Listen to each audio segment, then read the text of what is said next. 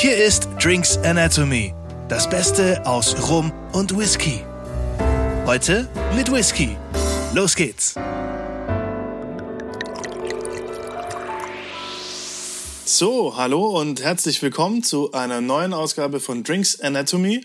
Hier sind Daniel und Alex und heute sind wir bei John. Hi. Ja, John Wells von Whiskybrunnen. Genau. Wir sind heute wieder auf Tour gegangen und zu dir, ja, ähm, also das ähm, Autobahnkreuz A5, A6, äh, Genau. das Waldorfer Kreuz, äh, das kennt man und Dorf mit dem verwirrenden Namen, weil es gibt halt hier in Baden-Württemberg auch zweimal Malsch. Und wir haben es schon mal gehabt, dass Leute im falschen Malsch angekommen sind und uns dann anrufen, wo seid ihr? Wir finden euch nicht, das ist furchtbar. Dreiviertel Stunde später finden sie sich dann, dann zu uns auch. Aber das ist zum Glück nicht so weit, aber wir haben auch tatsächlich beim Navi eingeben auf der Herfahrt im einen Malch äh, dann Kann die man- Straße nicht gefunden, wir, machen. es muss das andere sein. ja.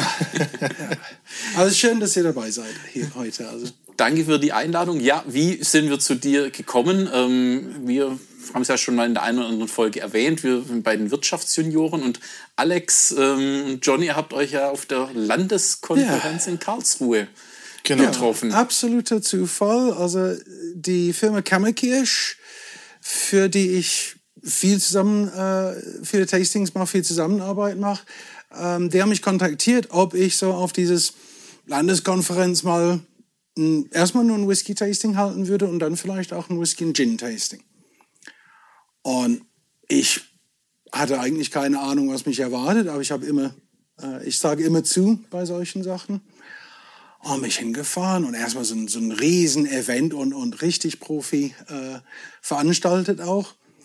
Und dann ein Tasting. Erschien so ein, so ein junger Mann, Daniel. Und äh, dann am Ende kam er auf mich zu und meint, äh, ja, wir machen so einen Podcast, ob wir zu dir kommen könnten. Ich habe gedacht, cool, ich war noch nie im Podcast, also ja, doch, könnte mal Spaß machen. Und jetzt seid ihr da. Ja. Auch Premiere. Ja, also, absolut. perfekt. War, war auf einem ganz kurzen Weg, aber war ein super ähm, interessantes, informatives und vor allem unterhaltsames Tasting. War wirklich stark. Da dachte ich, sofort. Ja, Ja. Super, und ähm, man hört es jetzt ja schon, ähm, du bist kein Badener. Also nicht, Nicht so wirklich. Nee. Kein Badener, nicht mal ein Deutscher. Du Sogar gebürtige Möchtegern-Schotte, sage ich immer. gebürtiger Möchtegern-Schotte. Ja, das ja. musst du jetzt noch mal näher erklären. Ähm, ist ganz einfach. Also ich bin im tiefsten Südwesten Englands eigentlich geboren, äh, an der Grenze zwischen Devon und Cornwall. Äh, Cornwall nennen wir es aber heutzutage natürlich nicht mehr, sondern Rosamunde Pilcherland. ähm, aber relativ früh in meinem Erwachsenenleben zumindest habe ich eine große Liebe zu Schottland entdeckt. Nicht nur Whisky, sondern auch zu den Leuten, zu der Landschaft, zu allem, was Schottland angeht, auch der Sprache und so weiter. Ähm, und das ist dann für mich einfach so, diese möchte gern Schotte. Ich wäre so gerne, aber ich, ja, es ist zu spät. Ich, wenn ich die Chance hätte, kleine Zeitreise zu machen, meine Eltern sagen, hey, könnt ihr nicht mal kurz nach Schottland fahren für ein paar Wochen zu dem Zeitpunkt, dann wäre ich Schotte. Aber geht leider nicht. Das ist ein bisschen in Deutschland so mit, äh, mit Bayern, wenn man nicht originaler Bayer, also mal ist wirklich es. Ja, Bayer ja. zu werden, ist Ja. dann wahrscheinlich Schottland Es ähnlich. ist, ja gut, ich meine, man wird immer wieder akzeptiert. Es ist wie bei uns hier in Malsch auch. Man sagt immer, es Klar. gibt Melsche, das sind die, die hier geboren sind. Malsche sind die, die da, dazugezogen sind. Und wenn man lang genug irgendwo lebt, dann wird man auch als Melsche akzeptiert, haben wir neulich erfahren. Also, Dauert dann nur eine Weile. Aber Du hast auch eine Zeit in Schottland gelebt dann oder äh, immer Nein, nee, hingereist? Nur, nur zu, zu Urlaubszeiten immer wieder da gewesen ähm, und so oft wie möglich halt Bücher gelesen, Filme geguckt, alles Mögliche über Schottland versucht zu erfahren, zu lernen, weil ich es einfach ganz toll fand damals. Ne? Und damit unweigerlich auch die Liebe zum Whisky ähm, gehört Das, in ist, Schottland das, das kam, glaube ich, ein kleines bisschen später. Also es kam durch äh, der Papa von einer Freundin damals. Ähm, sie hat mich nach Schottland mitgeschleppt, um die Eltern kennenzulernen. Sie dachte wahrscheinlich, die Beziehung wäre ein bisschen, ein bisschen ernster, als ich dachte damals. Und ihr Vater war auch kein so wahnsinnig großer Whisky-Trinker, aber der hat mir im, im Laufe des Abends zwei Whiskys eingeschenkt. Das eine war ein Cardew, Speyside, sehr, sehr weich und mild. Und äh, ganz ehrlich gesagt, habe ich damals gedacht, okay, wenn das Whisky ist, dann bleibe ich bei meinem damals üblichen Getränk und das war äh, Southern Comfort mit Lemonade. Okay. Hat super geschmeckt, für mich zumindest damals. Ähm, dieses Whisky brauche ich nicht. So, eine halbe Stunde später äh, kam er dann mit einer Fassstärke Lafroig. und ich war inner, bevor ich das in den Mund hatte, war ich schon total verliebt. Es war so anders als alles andere an, an Getränke, was ich bisher hatte. Es roch so genial. Konnte ich kaum abwarten, das in den Mund zu kriegen. Ne? Wie schmecken das? Was wird jetzt kommen? Und dann habe ich ihn getrunken. Ja, da wusste ich sofort, okay, das ist meine ganz große Liebe im Moment. Die Frau habe ich dann zwei Wochen später sausen lassen, aber äh, der Whisky ist Gott sei Dank geblieben. Und dann war die Beziehung für eins Jahr auf jeden Fall richtig gut, Äh, die ja, Erfahrung. Ja, definitiv. Ja. Und an Fassstärke Lafroig kommt man dann ja doch nicht überall. Nee, nee, also damals glaube ich etwas mehr. Ich glaube, das war im Standardprogramm damals äh, bei, bei Lefroy, aber heutzutage ist es ein bisschen schwieriger, ja. Auch Preise, Verfügbarkeit, so ein Thema. Ja, immer wieder. Ja, gut, heutzutage generelles Problem halt. Ne? Und ähm, jetzt der Weg von England nach Malsch. Ja, das, das, der Weg ging eigentlich über Heidelberg ähm, und über, ich sage mal so, halbe Arbeit, halbe Liebe. Ähm, meine damalige Freundin ähm, hat hier bei der Firma SAP Praktikum gemacht, hat von ihrem Chef schon ein Versprechen, dass nach dem Studium dürfte sie nochmal zur SAP kommen und dann mit äh, unbefristeter Arbeitsvertrag. In der Zeit, wo sie dann in England war, um das Studium abzuschließen, haben wir uns kennengelernt. Und dann haben wir erstmal ein, fast ein ganzes Jahr äh, als, als Beziehung auf Distanz gehabt. Das war natürlich bevor es wirklich überhaupt E-Mails gab und, und Internet und Ryanair und, und die Billigflüge und so weiter. Ich glaube, in der Zeit haben wir uns zweimal gesehen für ein verlängertes Wochenende. Ähm, Ansonsten Fax geschickt. ja, das war auch möglich, aber das geht dann ins Büro und das kann alle mitlesen. Das, das ist auch nicht so toll. Ne? ähm, und ich habe ihr dann einen Heiratsantrag gemacht und ihr Chef hat es nicht akzeptiert, wenn sie, äh, als sie gekündigt hat, ähm, um nach England zurückzufahren zu heiraten, sondern dafür hat er mir einen Job angeboten. Und ich habe gesagt, okay, das ist nicht schlecht. Für, für so zwei, drei Jahre können wir das machen. Da können wir die Kosten von der Hochzeit äh, abbezahlen. Da können wir so ein bisschen vielleicht Geld äh, aufbauen, ein bisschen Rücklage oder so. Aber dann auf jeden Fall zurück nach England, gescheite Karriere starten und alles andere können wir dann überlegen. Ja, das war 1995. ja, und äh, ja, also es ist 2022 und ihr seid bei mir in Deutschland. Also ihr seht, es ist nichts passiert mit dem Zurück nach England. Wir sind immer noch hier und ich glaube, wir bleiben auch hier jetzt. Also es gibt keinen Weg zurück mehr. Wollen wir auch nicht. Wenn man auch schon als Melcher, Malch, nicht mehr Malcher, sondern Melcher, Melcher. dann, dann den Status hat, das gibt man ja auch nicht so einfach auf. Nee, nee. Das gibt man Muss nicht mehr nicht auf. sein. Nee. Ja, super. Ähm, und das Thema Whisky dann damit auch jobmäßig ähm, dann Ja. was zu machen, weil ja, Whisky Ja, ja, Brunnen ähm, ist ja deine Also das, Firma. das, das Thema Whisky, das hat sich erstmal so ein bisschen stagniert, weil ich war noch mehr oder weniger Student ähm, zu dem Zeitpunkt und konnte mir nicht so viel leisten. Also immer wieder so eine Flasche Lafroy Fassstärke, wenn ich das in die Finger gekriegt habe und vielleicht mal ein bisschen ausweichen und gucken, was gibt's so in der Richtung. Ach ja, dieses, dieses äh, Art Dingsbums mit der grünen Flasche oder so habe ich auch mal entdeckt. Das war auch ganz nett. Ne? Und eigentlich bin ich dann immer mehr von Lafroy zu, zu Art Beck äh, umgezogen, weil das war mir lieber einfach. Es hat ein bisschen mehr Charakter. Und ähm, irgendwann natürlich nach Deutschland gekommen und es ging weiter. Also meine Frau hat sich damals nicht so sehr für Whisky interessiert. Ich habe es relativ gering gehalten und ganz easy. Und irgendwann Freunde von uns, die in Malsch gelebt haben, wir waren damals in Heidelberg, die waren in Malsch, sogar in dem gleichen Haus, wo wir jetzt wohnen.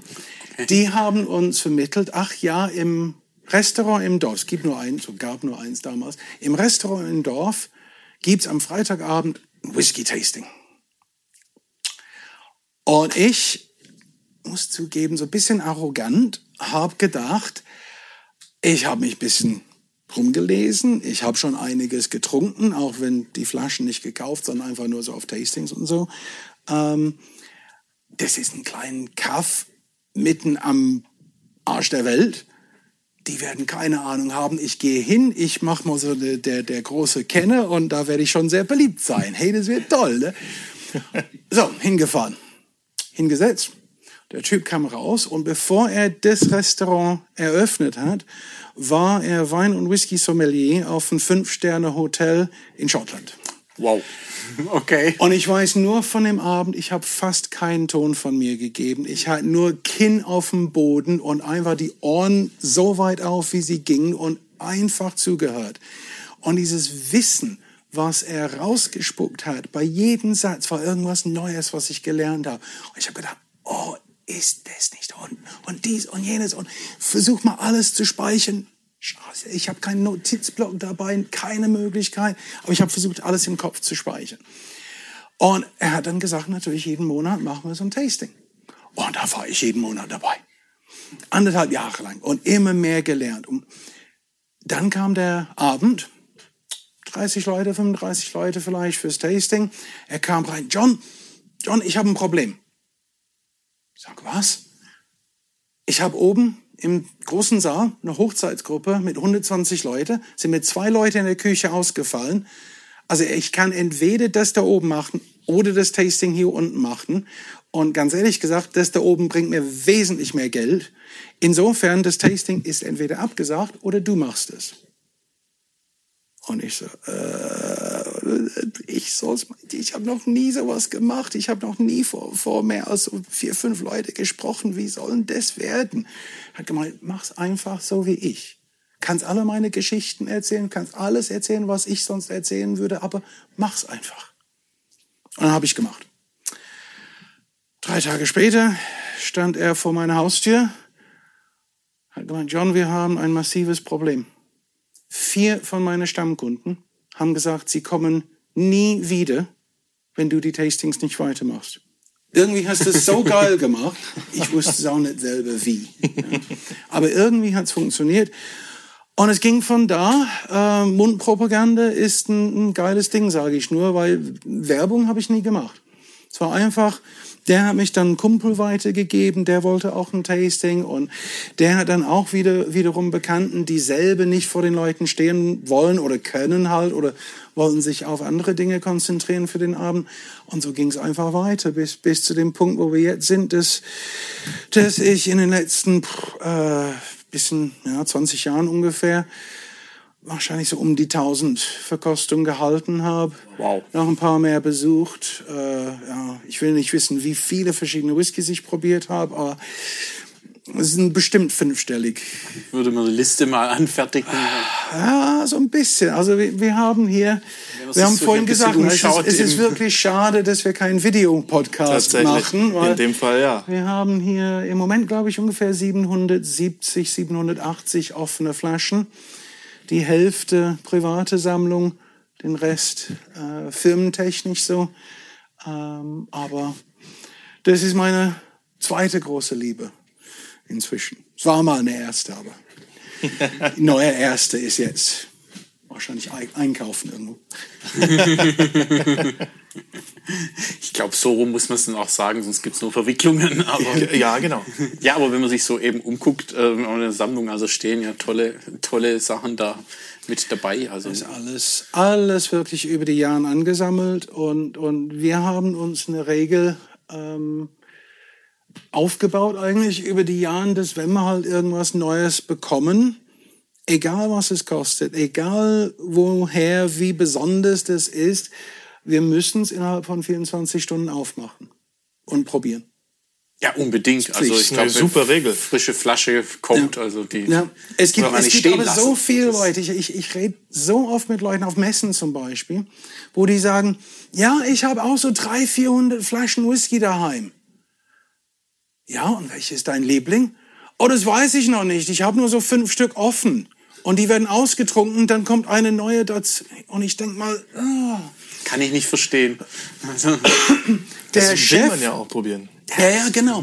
Aber der Chef vom Restaurant damals, ganz am Anfang meiner Zeit als Whisky-Trinker, hat zu mir gesagt, John, stell dir vor, du kommst aus dem Restaurant raus und es fährt irgendein besoffener Typ Auto an der Straße entlang, überfährt dich und du bist tot. Und du liegst auf der Straße am Sterben.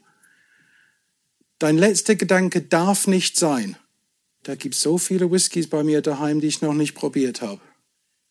absolute richtige Gedanke. Und erstmal dachte ich, was bist du für ein Depp? ja, ich habe wahrscheinlich in dem Moment andere Gedanken im Kopf. Wie zum Beispiel, au, das tut weh. Aber im Nachhinein doch, der hat recht gehabt.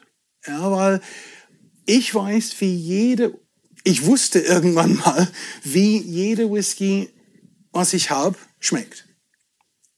Manche bleiben definitiv im Kopf, manche sind ein bisschen schwieriger, muss ich halt nochmal probieren irgendwann. Ja, dafür sind sie ja da. Ja. ja. Aber auf jeden Fall, also ich, ich würde es nicht ändern, wenn, wenn ich die Chance nochmal hätte, würde ich auch jedes Mal jede neue Flasche aufmachen. Sind so wenig die kaputt gegangen. Manche haben sich bestimmt geändert vom Geschmack her, aber Aber eben, es ist zum Trinken da, nicht zum Angucken. Genau, Also das so ist, ist es, ja. zum Angucken gibt's ja andere Sachen. Also es ist Ich- was ich- Schönes. ich erzähle auch immer wieder, ich sammle Trinkflaschen. Man muss sich ja auch so ein bisschen überlegen. Also ich stelle mir jetzt so den, den Brennmeister vor, der dieses Produkt dort erzeugt, abgefüllt, der will ja auch, dass man es trinkt. Ja. Der kann ja, Ja, nicht sagt, guck's dir an. Ja. Sondern sagt, wie schmeckt er dir? Was haben wir gemacht? Was gefällt dir? Genau. Natürlich, ja, die wollen es wissen. Ich will aber auch wissen. Ich habe gerade mal etwas Geld ausgegeben für eine Flasche. Es mag vielleicht viel sein, es mag wenig sein. Ähm, ich will wissen, wie es schmeckt.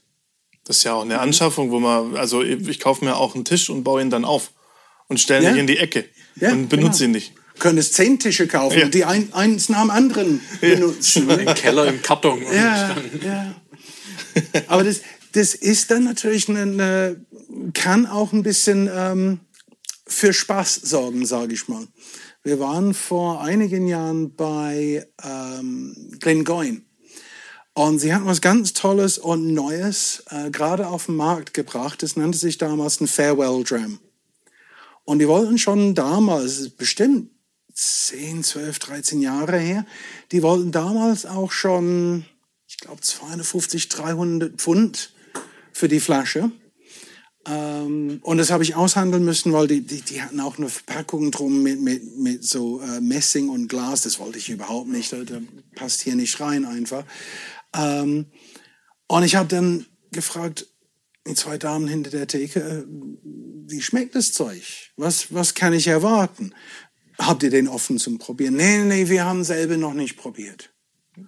Wie, wie soll man es dann verkaufen? Wie sollen die das dann verkaufen? Ja, und ich fand es total schrecklich. Ich habe dann gesagt, gut, dann, dann muss ich halt die Flasche blind kaufen.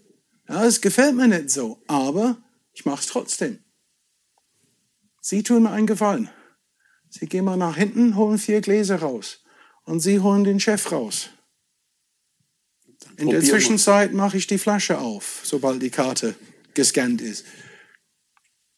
Die haben mich angeguckt, als ob ich irgendwie mal angeboten habe, ihnen mein Kind für einen Fünfer zu verkaufen oder so. Äh, das war so ein, so ein dummer Blick. Aber ich habe gesagt, wenn ihr nicht wisst, wie das schmeckt, wie könnt ihr das verkaufen? Und dann standen wir tatsächlich zu vier da und haben den probiert. Ähm, wir fanden das alle absolut genial. Gott sei Dank. Ja. ja. Aber die waren erstmal total verblüfft, wie gesagt. Aber gehört zu unserer Regel halt. Ne? So schnell wie möglich aufmachen, probieren. Kein Ja. Whisky ist dafür zu schade. Absolut. Nee, also die fahren die dann irgendwie zum Investment, irgendwelche Flaschen für 20.000 Euro, aber das hat dann auch nichts mehr Ja, so gut, richtig mit. Ein bisschen Genuss. was in der Richtung machen wir mit einem Whiskybrunnen natürlich, weil eine Firma ist immer auf, auf Natürlich. ein bisschen Geld machen. Klar. Wenn es geht zumindest, wäre nicht schlecht. Das Finanzamt sieht es auch besser so.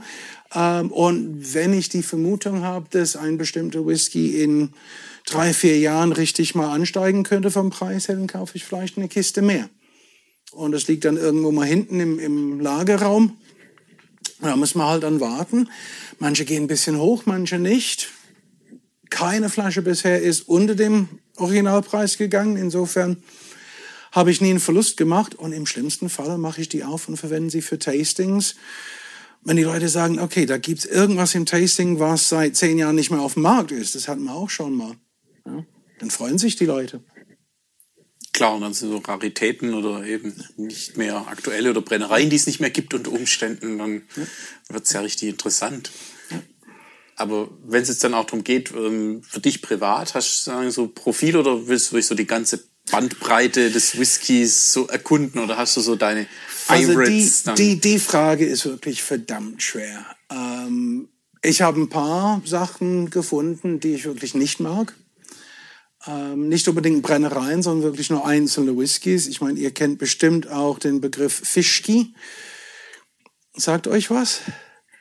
Nein? so ist mal so vielleicht erklären, auch für die da draußen. Ähm, das war, ich, ich will keinen Namen nennen, ähm, das war jemand, der ein schottischer Whisky umgefüllt hat für eine kurze Zeit als Finish in einem Heringsfass. Und dann unter dem Namen Fischki auf den Markt gebracht hat. So, das ist so ein Ding.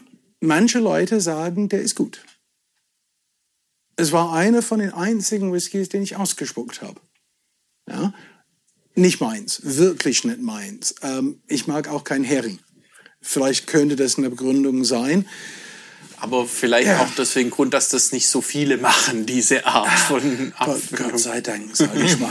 ja. Gut, ist natürlich nach dem schottischen Recht nicht ganz legal auch, weil solche Fässer dürfen nicht verwendet werden, sondern halt nur die, die erlaubten. Und insofern dürfte das nicht mal Whisky genannt werden. Es hätte auch den Namen Whisky, glaube ich, ziemlich geschadet. Aber ja, Aber Fischki geht. Fischki geht. Fischki ist okay. Solange es nicht Whisky ist, ist alles in Ordnung, weil das ist das Einzige, was geschützt ist dann halt. Jo, ähm, aber ansonsten, also meine große Liebe, das fing schon damals an, wie ich schon so angedeutet habe, mit Art Beck. Sehen wir auch hier. ja. Ihr seht es jetzt nicht, aber Leider, Videopodcast, aber hier im, im Fach ähm, da große große Sammlung, da ist also ziemlich alles, was sind, sind so ungefähr, äh, ich meine hatte. im Moment so um, um die 70 verschiedene Art Bakes. Ähm, teilweise Single Casts von alten, äh, ähm, unabhängigen, wo man es viel gängiger eigentlich bekommen hat. Aber seitdem die neu aufgemacht haben, habe ich, soweit ich weiß, bis auf den 25er alle Abfüllungen. Okay. Zumindest mal gehabt. Ein paar sind leer, aber die meisten stehen noch da. ne? Okay, aber ja, Outback natürlich auch was, immer was Besonderes. Es ist ja einfach super, einfach klasse. Ähm, aber ich trinke fast alles unheimlich gerne. Und, und bevor wir angefangen haben mit der, mit der Aufnahme, ähm, habe ich euch auch gesagt, ja, also es ist tagesformabhängig. Teilweise, teilweise denke ich, nein, heute bin ich nicht auf Artback. Heute bin ich tatsächlich auf irgendwas ganz Sanftes und Weiches und, und Sherry-lastiges vielleicht. Ähm, ist auch eine große Liebe. Sherry, Sherry und Wein, Finishes, boah, ja, diese Komplexität halt. Also natürlich ein bisschen anders als Artback. Die, diese Komplexität findest du selten eigentlich bei Artback überhaupt. Ja. Ist schon ein gewisses Etwas, aber die Komplexität von diesen rein ähm, Sherry-lastigen Sachen. Ja, deswegen, ich bin ja so ein großer Glendronach. Oh ja, Fan, das ist mit eben den Sherry- oder. Portfässern, die haben. Das, Das ist einfach fantastisch, was die, was toll. die mit Fässern machen. Ja, wenn jeder das machen würde, dann, dann wäre ich sehr glücklich. ja, absolut. Wahrscheinlich sehr besoffen. Hin und wieder mal, auf jeden Fall. Aber du hast uns heute auch was mitgebracht, was du sagst jetzt auch so für, für dich, aber was so deinem Geschmack zumindest gerade äh, Ja. stark entspricht. Ja, also die Frage war immer ja, John, dein Lieblingswhisky. Und wie gesagt, es ändert sich ständig. Aber im Moment habe ich wirklich einen, wo ich sage, erstmal, die Brennerei kann aus meiner Sicht einfach nichts Falsches machen. Die können den letzten Dreck botteln und es wird mir persönlich schmecken. Definitiv. Und dann zweitens, gerade diese Abfüllung, ähm, für mich eine von den geilsten Sachen, die ich in den letzten Jahren getrunken habe.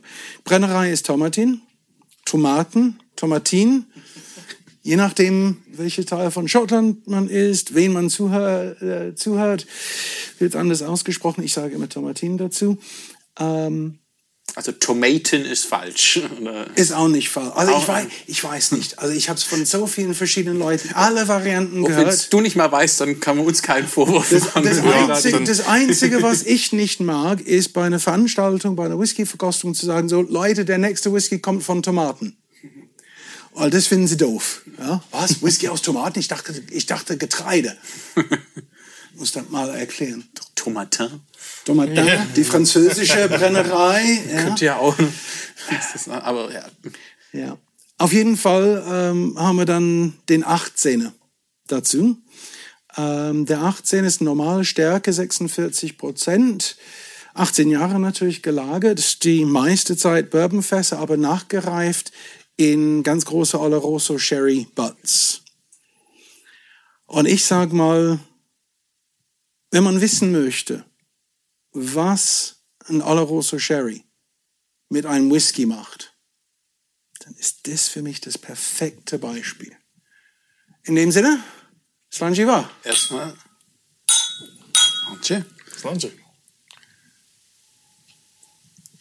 Riecht erstmal bombastisch. Ja, Also, komplett. Da hatten wir auch Das dann ist- sofort Ja, die der- Note, der- die stille Note. Sofort, dieses Oloroso kommt immer sofort raus. Und ich meine, bei meiner Frau ist immer so ein bisschen Diskussion, weil ich habe immer gesagt, ich stehe auf Petro Jimenez Sherry. Als, als Sherry zum Trinken. Sie steht auf Oloroso. Und es hat sich am Anfang zumindest übertragen in Whisky auch. Sie wollte immer Oloroso, ich wollte immer PX. Und ich habe immer gesagt, nee, Oloroso ist zweitrangig im Vergleich zu PX. Beides, beides verdammt gut natürlich, aber PX ist immer besser. Und dann kam das Ding hier. Und auf einmal, nee, das schlägt für mich jeden PX. Obwohl ich eigentlich PX besser finde, Ja, super. da kann man einfach nichts Falsches machen mit dem.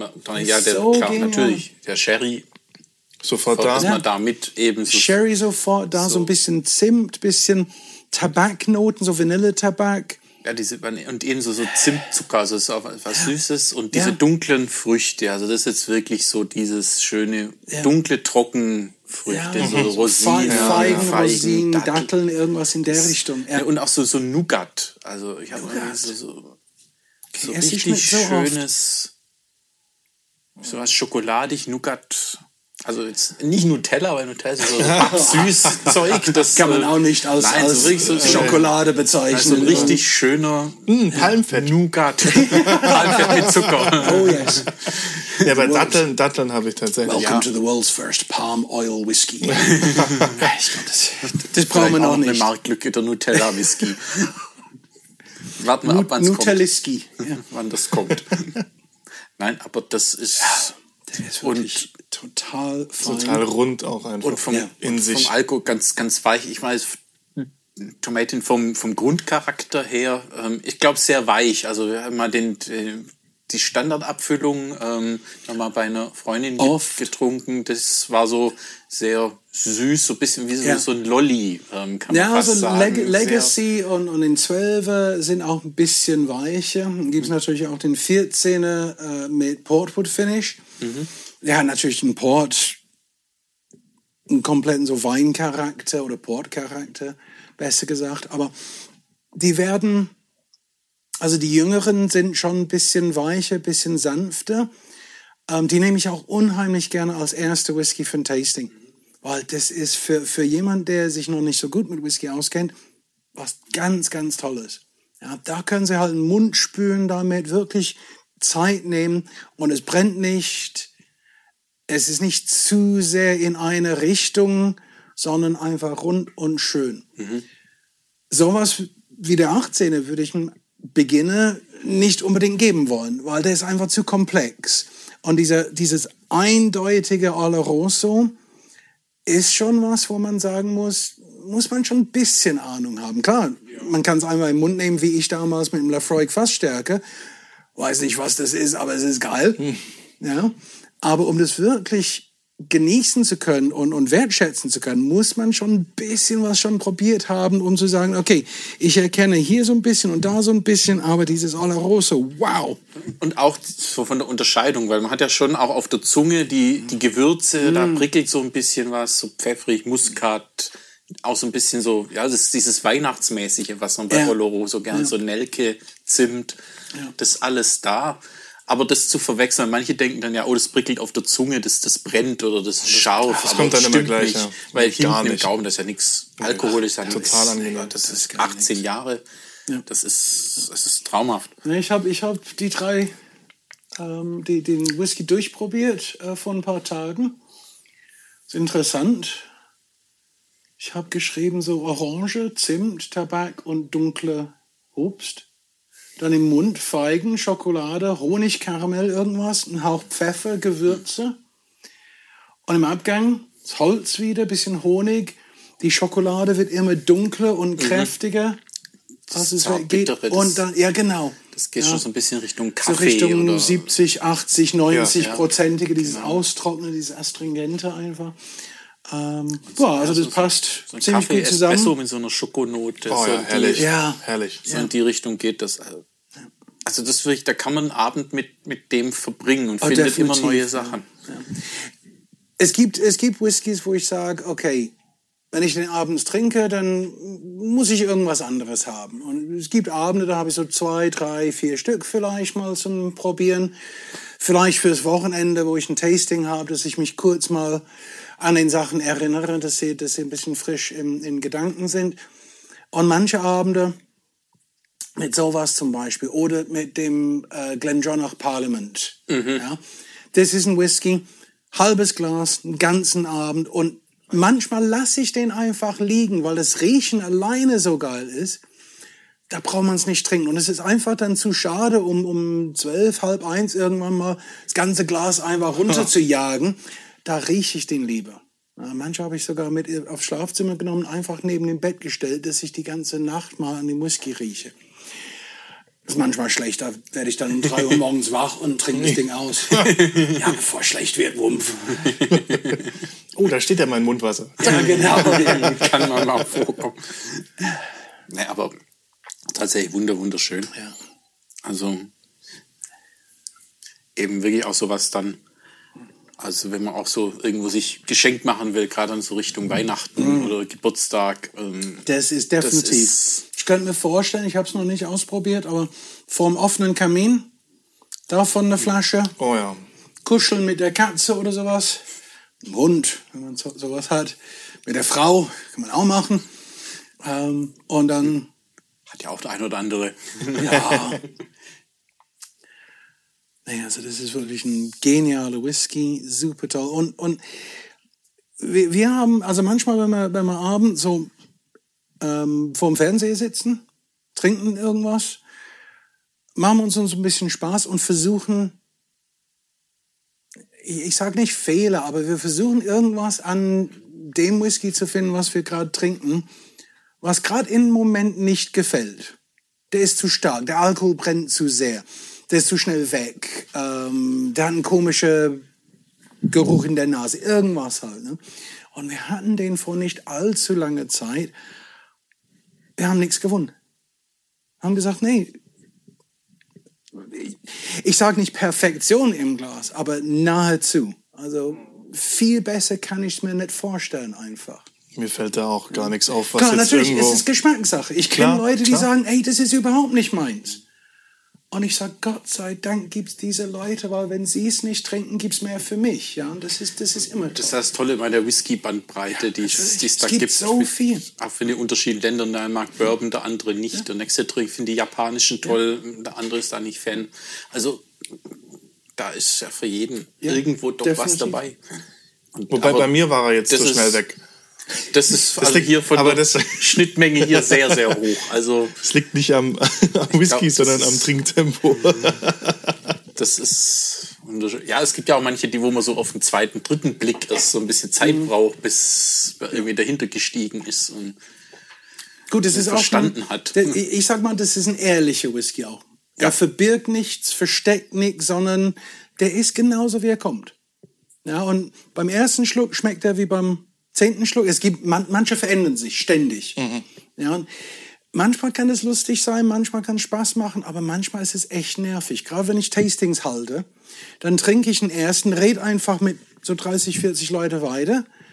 Auf einmal trinke ich den Rest aus, weil der nächste kommt und denke, das waren zwei komplett unterschiedliche Whiskys. Das muss ich irgendwann mal noch mal angehen und natürlich habe ich meistens dafür überhaupt keine Zeit mehr. Ja, und das nervt dann halt. Ne? Wenn man es abends merkt, dann kann man das machen, aber auf seine- die Schnelle ist es schwer. seine Notizen hat mit ähm, irgendwie Aromen und dann schmeckt man in dem Moment was ganz anderes. Ja, das habe ich auch gehabt. Ja, ja. Nee. Aber da, da, da bin ich auch ganz, ganz äh, easy mit solchen Sachen. Es ist Laune, Temperatur, was habe ich gegessen heute, was habe ich getrunken heute, wie geht's mir, was habe ich davor getrunken, was trinke ich danach vielleicht sogar noch, was habe ich gegessen. Alles Mögliche hat einen Einfluss drauf. Warum soll mir ein Whisky zweimal genau gleich schmecken? Wenn ich nicht gleich jetzt zweimal hintereinander trinke, vielleicht, aber auch dann möglicherweise, weil der erste natürlich erstmal die Zunge und, und, und Rachenraum alles so ein bisschen betäubt, der zweite ist dann anders. Kann sein, dass der gleiche Whisky nochmal dann anders ist, keine Ahnung. Das ist ja so ein bisschen das auf Messen, so nach dem Motto, der letzte war der Beste. Wie viel Ja. hast und dann wie viel hast du getrunken? Ja, 20. Dann, äh, das Ist ja dann auch klar. Hat nichts mehr mit Probieren genießen. Kleinkram. bei, bei meiner letzten Messe hinter der Theke habe ich bei 38, glaube ich, an einem Samstag aufgehört zu zählen. Das war so gegen 5 Uhr oder so. Es gab dann noch Aber mehr, aber kannst- zählen ging nicht mehr. Du, du kanntest die ja schon. Zählen konnte ich nicht mehr. Nur teilweise. Also es ist toll auf Messen, wenn man hinter der Theke arbeitet.